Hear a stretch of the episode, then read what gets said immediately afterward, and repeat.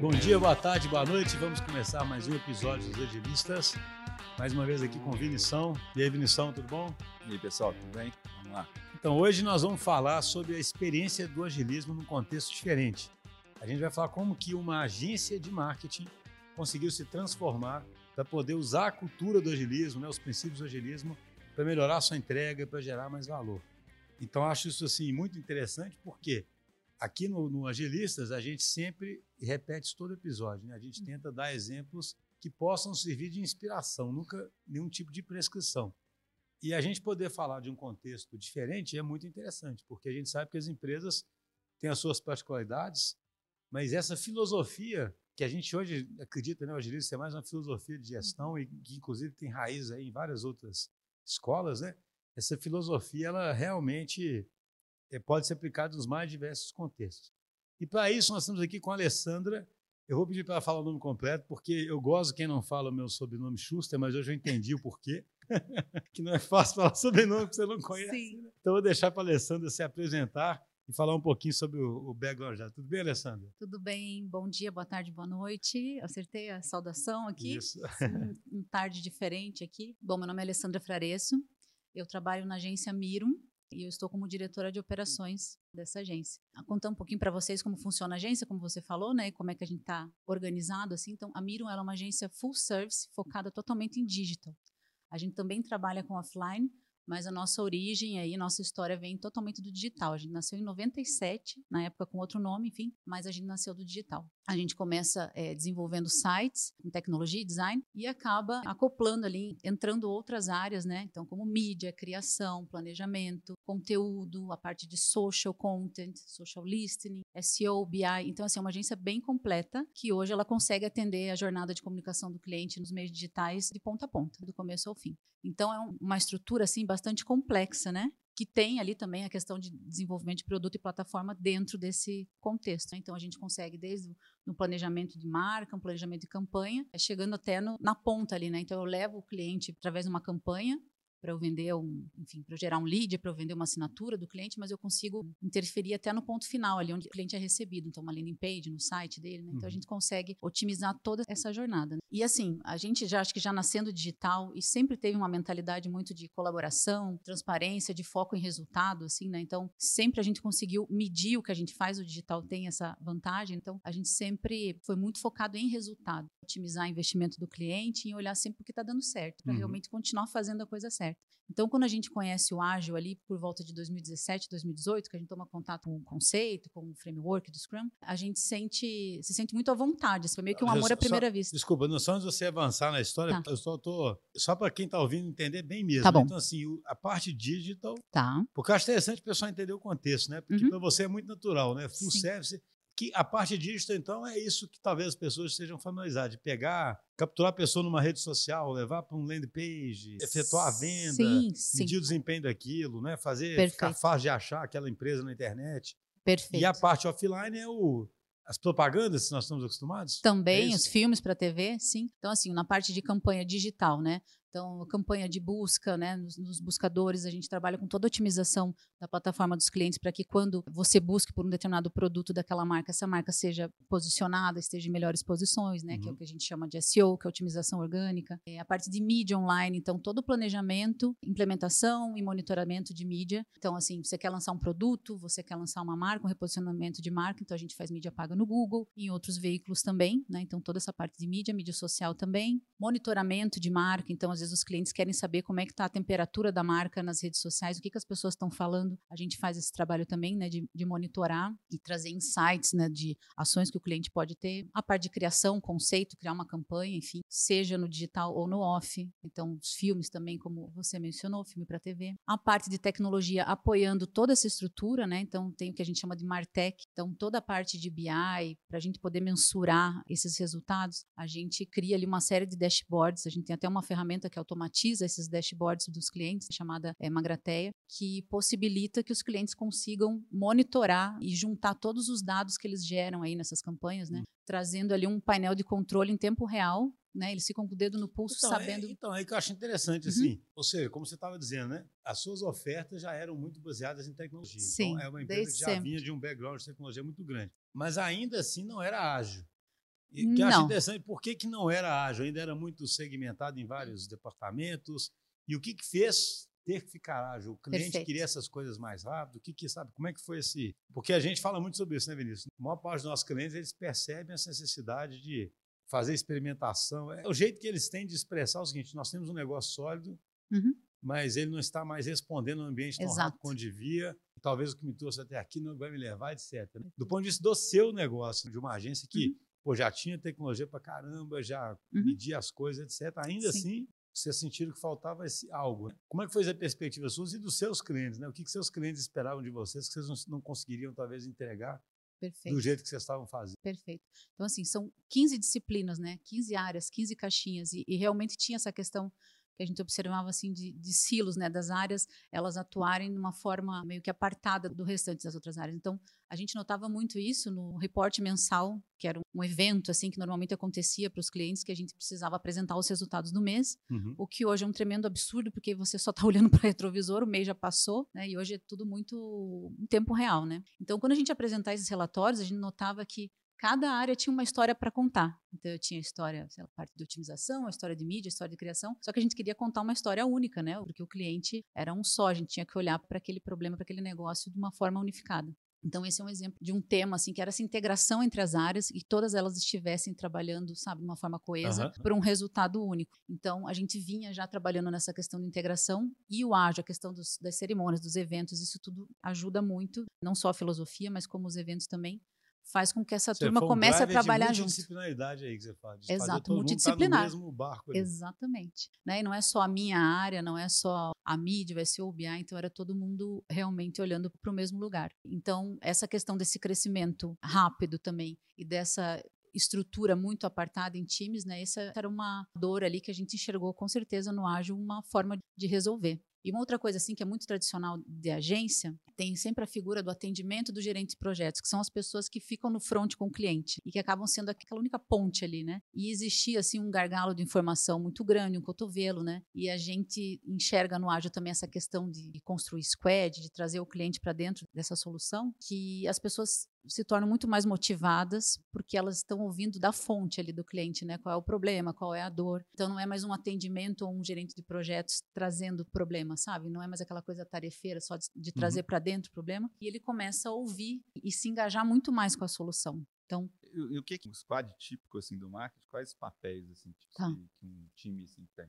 Legal. Tem um É. conceito de squad. né? Tem, tem o conceito de squad. Assim, para os clientes onde a gente tem uma venda de um contrato de mídia, enfim, de campanhas, a gente chama de sala de performance essa squad. Então é um time multidisciplinar que consegue cuidar de toda a criação, planejamento, implementação e monitoramento dessas campanhas. Então, por exemplo, uma, uma sala de performance a gente tem desde o estrategista, que vai olhar para benchmarking, para mercado, trazer os insights ali, time de criação, um diretor de arte, redator, time de experience design, um UX e um UI, um desenvolvedor, porque como eu disse, né, não é só a estratégia da campanha, a gente vai até a ponta onde o, o usuário vai ser recebido ali.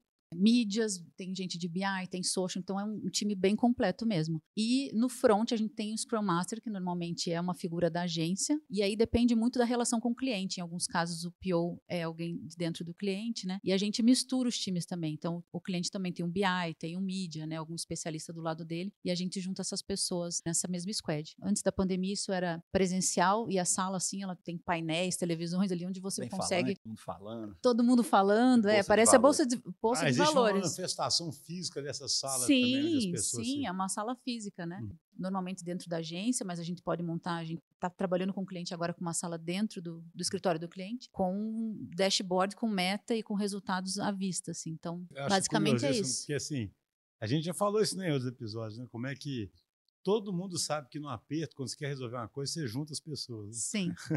Essa é a diferença. Antes Não, era o Arun, no né? aperto você pode ser ágil. Então, antes disso chamava de, é, a gente chamava de sala de guerra, né? Quando apertava, É, dava o problema exatamente. que juntava. Agora a gente está unindo desde o início para que Aliás, o Vinicius É. fez essa reflexão uma vez, a missão É. no É, aperto, estava- você vira ágil, né? É, a gente estava gravando um episódio sobre gestão de crise, né? A gente Uhum. chegou, à conclusão, a epifania no É, meio do verdade.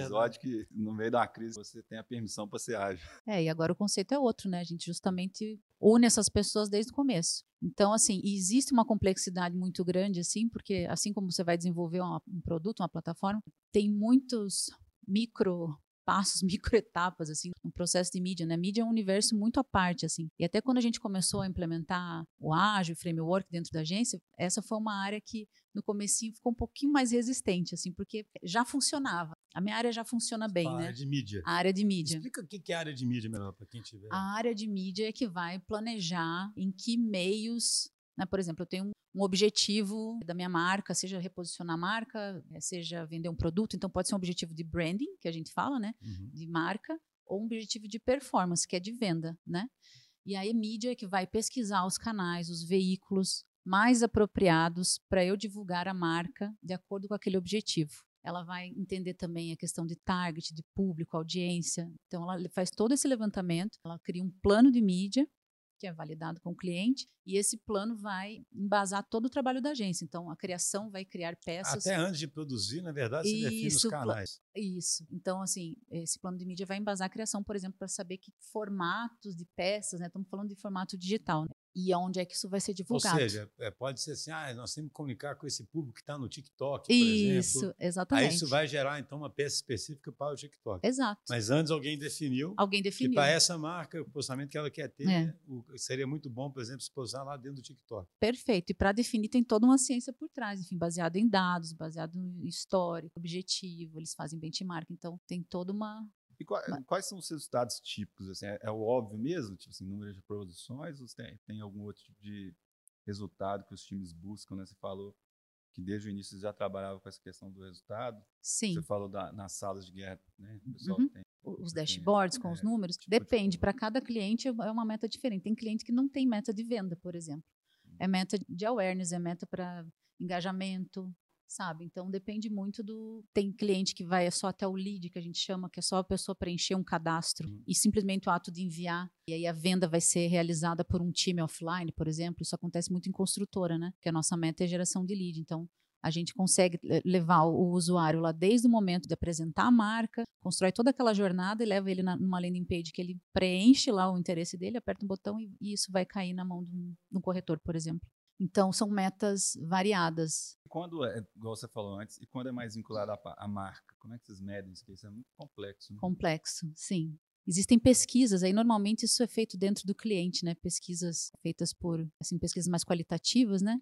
para entender como é que está o share of voice da, da, marca, né? Se a marca está sendo lembrada, se ela está sendo mencionada, enfim, aí tem outras técnicas. Não é fácil. Feito então a medição meio que por fora. Assim. Por fora, exato. Aí é mais com pesquisa mesmo, um pouco mais próximo das pessoas. Mas assim, tem alguns dados que podem demonstrar, sei lá, um maior número de acessos no portal, um maior número de busca. Então, se de repente o termo o, o, produto da marca foi mais buscado ali no Google naquele período, pode ser um indicador. Isso também pode ser feito cruzando mídia off, né? Sei lá, a gente lança um filme para a marca na TV e você pode conseguir medir o impacto disso no digital também, porque as pessoas podem, ah, eu vi a marca, eu posso ir no Google e procurar pela tal marca, sabe? Uhum. Então, mas isso não é exato. Só voltando um pouco, você está falando que tinha várias disciplinas, mas que a mídia já estava tudo, vamos supor, muito certinho. Ela queria meio que estar tá fora disso, talvez, pelo que eu entendi. Ela é passa para frente isso e dali para frente que começa o, o é. squad atuar. Foi isso? Na você... verdade, acho que a resistência maior, assim, a filosofia, os princípios da, da, agilidade, acho que isso ficou muito claro, assim, foi muito fácil de ser assimilado pela agência inteira. Talvez a resistência tenha sido maior ali na parte dos eventos, sabe? Da gente conseguir organizar um grande board ali com organização de todas as tarefas, de todos os times. Foi mais nesse sentido, assim, que eu acho que teve uma dificuldade de querer se integrar com os demais, sabe? Só que aí chega um momento em que a gente tem um cliente que determina, foi um lance muito top-down, assim, que aquela sala deveria rodar dentro do Scrum. E aí um time específico, um núcleo específico de mídia que está dentro desse cliente é praticamente obrigado a rodar com as cerimônias, com tudo isso. E eles se encantam, porque aí eles foram né, levados ali para aquela questão. E assim, eles falam que para a gestão foi incrível, porque sobrou muito mais tempo para inovar, que eles conseguiram ter um alinhamento mais próximo do cliente, enfim. Então, a partir daquele momento, o time de mídia foi todo, né, incentivado por um núcleo ali que foi forçado a, a entrar, assim, sabe, nas cerimônias. E hoje, praticamente, eles estão já enquadrados, assim. Então, eu acho que foi um movimento que houve resistência também no time de criação no começo, né, a área criativa assim muito baseada em ideias, são processos diferentes do resto da agência, mas que hoje também é incrível olhar a participação deles junto com BI, com mídia, então assim, houve uma integração de áreas que são muito diferentes, sabe? Perfis muito diferentes, cabeças totalmente diferentes, assim.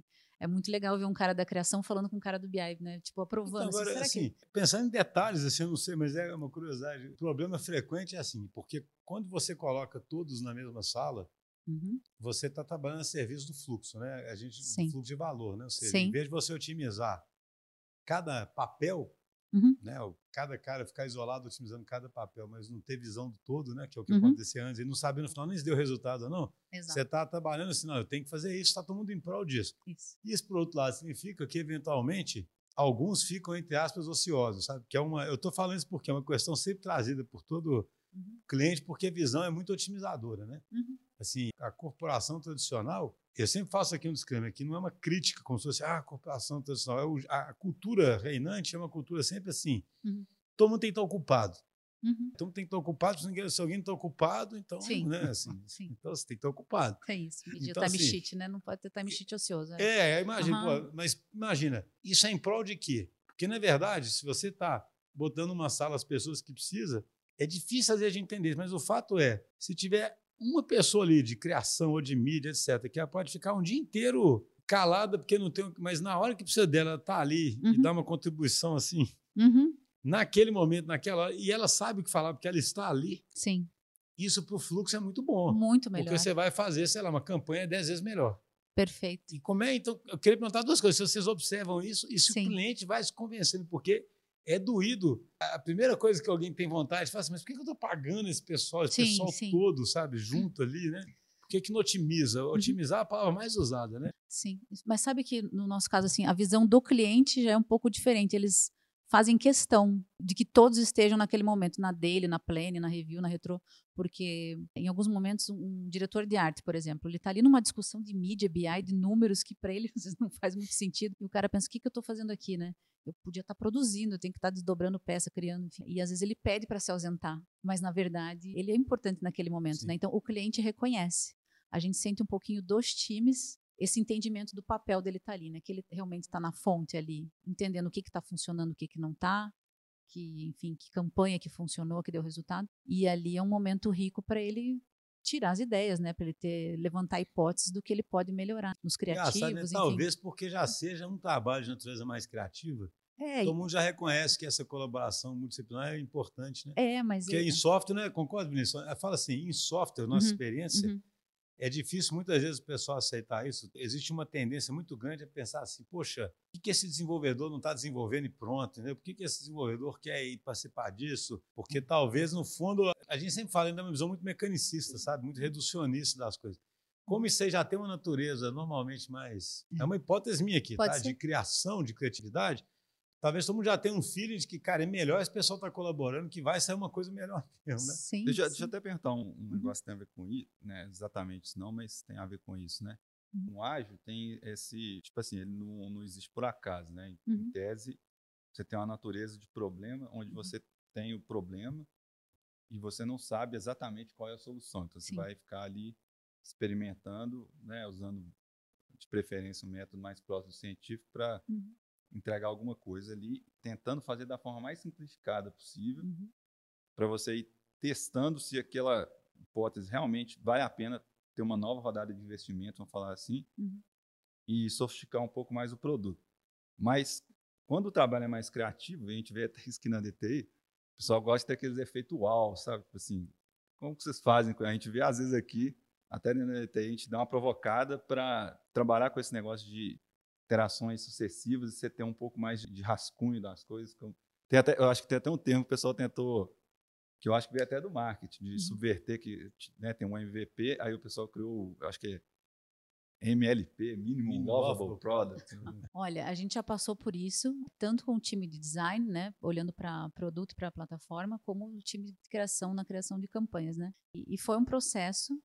E hoje eu acredito que seja mais tranquilo, mas sim, é muito difícil para um time assim, né, que o criativo, né, o foco dele é muito ligado em prêmio, em estética, né? Então, assim, você ligar uma cabeça dessa, né, com o resultado, com o número e fazer entender que determinados elementos, sei lá, componentes, né, não funcionam muito bem e que a gente precisa rever isso, é complexo, né? Mas a gente conseguiu, justamente nesse trabalho em squad, das pessoas ouvindo ali as dores, os problemas, entenderem que Pô, você tem que mudar isso aqui, não é porque eu estou pedindo, né? Na verdade é porque é necessário, assim. Então as pessoas se engajam e isso foi acontecendo. Então é muito bacana ver hoje um diretor de arte indo buscar um cara de BI lá, um, enfim, um engenheiro de dados para entender a performance da campanha e fazer teste AB, né, e testando pequenas coisas para entender o que, que, funciona mais. Então e... tem algumas técnicas ali que fizeram essas pessoas entenderem, mas realmente inicialmente tem uma resistência, né? É e, e uma complementação dessa pergunta que tem a ver com o mesmo contexto que eu, que eu coloquei,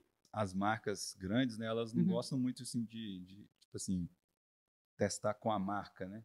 Tipo assim, ah, me, nossa, mas como assim você vai testar, vai expor a marca, se uhum. der errado? Aí como é que vocês fazem esse processo de experimentação nesse caso aí? Depende, né? Alguns testes eu acho que eles aceitam, tem alguns que realmente às vezes o marketing se encanta, né? O nosso cliente do marketing se encanta, mas não consegue talvez aprovar internamente assim, mas a gente consegue ir aos pouquinhos, sabe? Acho que implementando algumas coisas. E assim, tem normalmente o pedido do cliente, né? Que vem muito da intuição dele, né?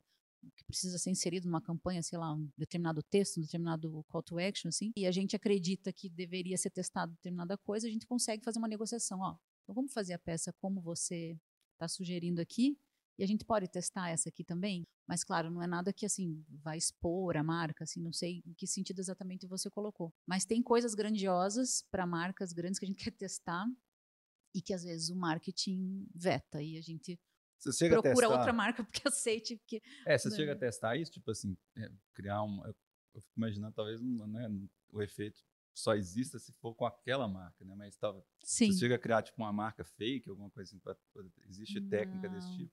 Mais não. curiosidade. sim, sei. sim, não. Tem a questão do prêmio, né? Que a criação cria muita peça para prêmios, assim. E nesse caso eles conseguem emplacar algumas coisas que não tenham rodado, assim, oficialmente, mas para cliente, assim, a gente não não chegou. Mas tem, tem algumas ideias que se adequam para outras marcas. Isso já aconteceu.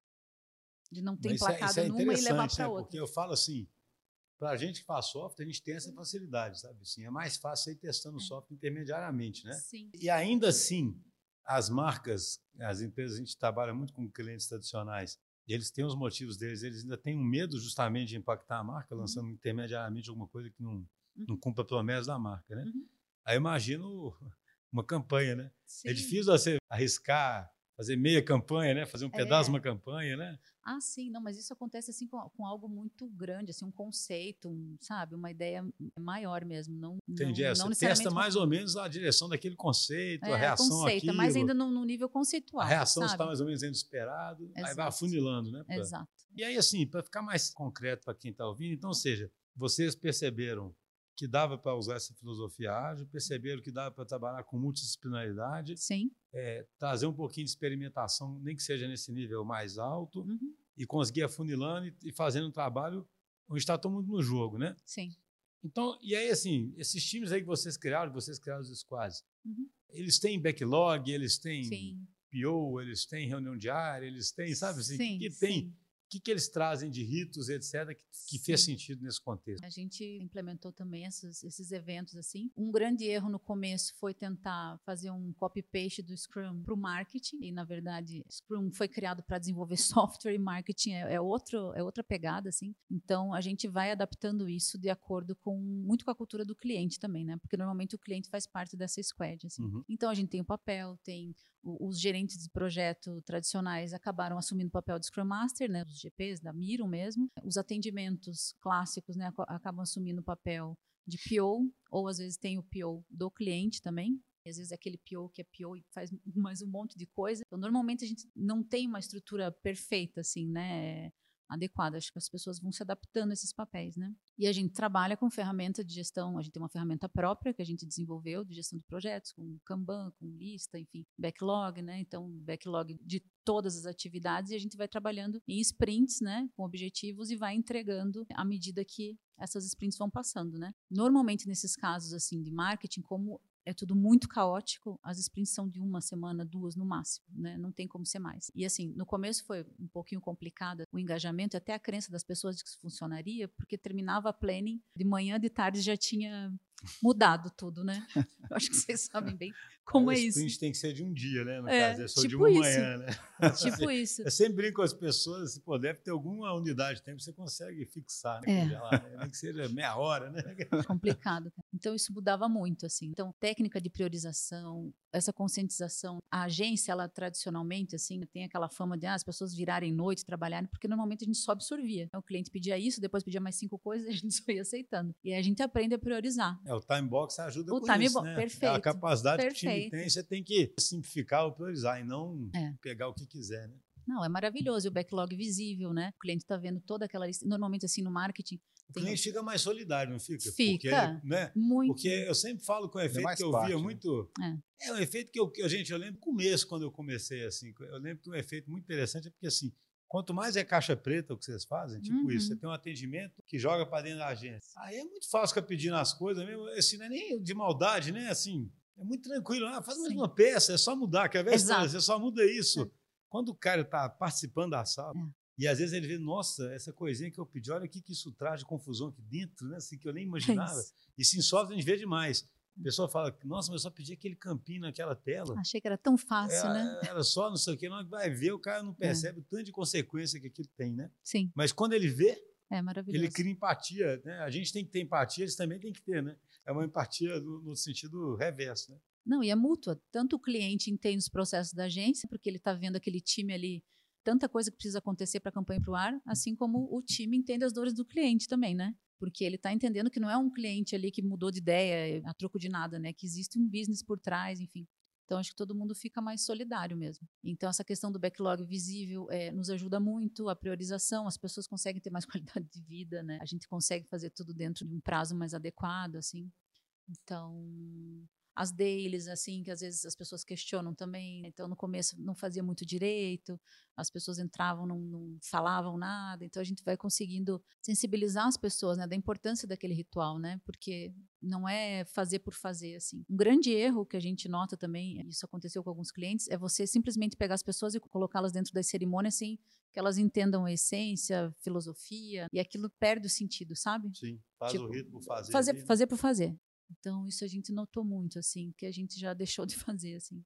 Tem muitos, muitas coisas. A gente tem uma, um programa na agência chamado Mais Ágeis, que a gente divulga muito, assim, algumas pílulas, assim, sobre agilidade. E a gente faz algumas lives, assim, e mistura muito as pessoas dos times para elas trocarem experiência, assim, né? Isso interno. E a gente nota, né, como é importante essa troca, assim, que não tem regra mesmo, não tem bala de prata, não tem framework que, que vá funcionar da mesma forma para todo mundo. Então essa uhum. troca de experiência é muito rica, assim. Nessa, esse depoimento é muito importante, porque é, ontem mesmo a gente estava falando assim, em outro contexto, sabe? É uma das maiores, uma essência né, que uhum. existe na agilidade é justamente uma auto-organização, sabe? Uhum. Essa, essa reflexão contínua, né? Uhum. E não você ficar preso a uma prescrição, sabe?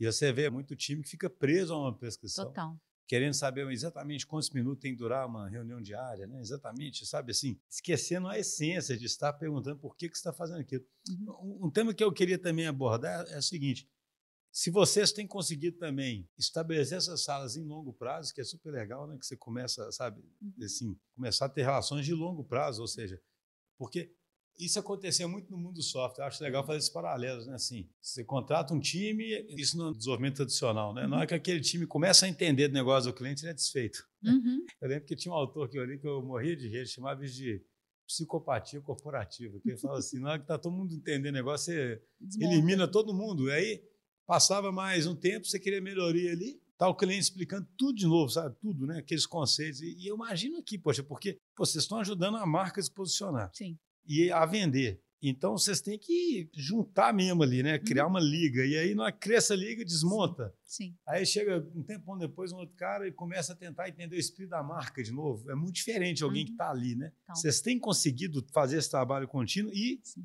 Isso está evoluindo para estruturas também maiores de tribos, não sei, que vão cuidando de diferentes aspectos, já estão uhum. no caminho desse, ou uhum. ainda são não é apenas no sentido pejorativo, não, mas ainda está no nível só dos squads. Sim, na verdade, essa operação de sala de performance, por exemplo, que a gente chama, esses times que cuidam das campanhas, de gestão de mídia, BI, eles são de um relacionamento de longo prazo. Assim, não, nós não somos contratados assim para um projeto pontual, pontual desse, não, não tem como. Então a gente tem cliente de 10 anos. Então já, sei, já é. foi meio tradicional. É um casamento, isso, né? é, é um casamento não faz sentido mesmo, né? Porque é, é, é, a marca não, e sentir é a marca, né?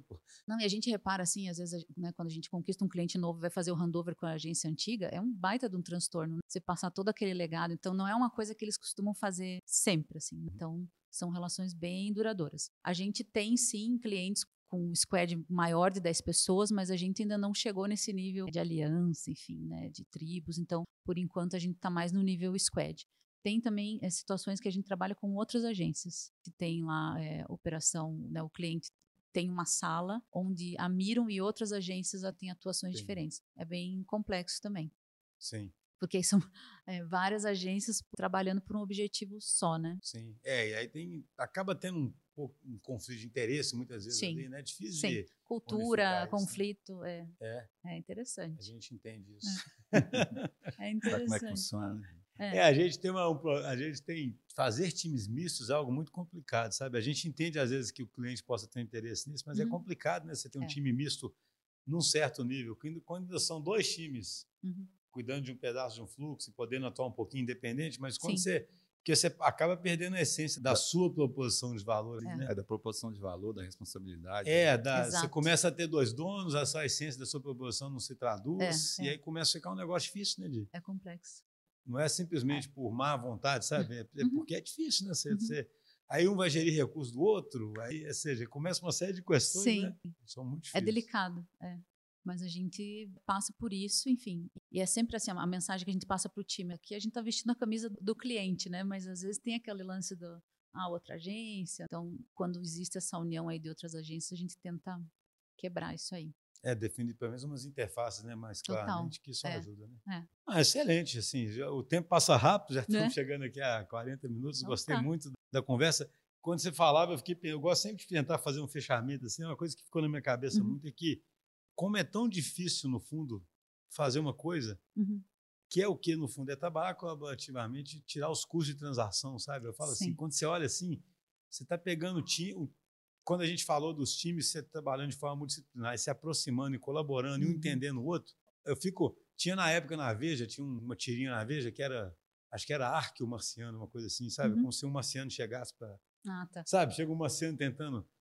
O cara olhar umas coisas e falar, mas por que, que não é assim? Pronto, né? Porque, sabe assim? Tão óbvio, é né? É, você falando assim, não, Aí o nosso time, poxa, o pessoal entende que não dá para fazer tudo que eles pedem. Acho que o cara ia ficar assim, poxa, mas, é. vai, vai, mas é e, vai, que estranho, né? Assim, eu, é. acho curioso, tem hora Por que me dá um, que... sabe, me dá um certo assombro, que eu falo assim, cara, é porque assim, isso é o tal do custo de transação, né? O contrato, a separação, Sim. a falta de confiança, entendeu? Sim. Aí na hora que você junta e bota, estamos no mesmo Nossa. barco, vamos junto aqui, nós vamos errar de vez em quando, mas vamos corrigir junto. A é essência é isso, é isso sabe? É, é impressionante como que não fazer isso avacalha tudo. Porque é isso, é do lado, de, do lado seu sendo sobrecarregado, tentando entregar, entregando coisa pior do que podia, do uhum. lado de lá ficando desconfiado, desgastando. Uhum, uhum. Então, assim, talvez terminar fazendo esse apelo. Vamos colaborar e partir da confiança, né? Uhum. Vamos tentar partir da confiança. Para começar a desconfiar depois tiver motivo, né? E não partir da desconfiança e do curso de transação. E isso já pegar o relacionamento e desde o início fica esse relacionamento estranho, né?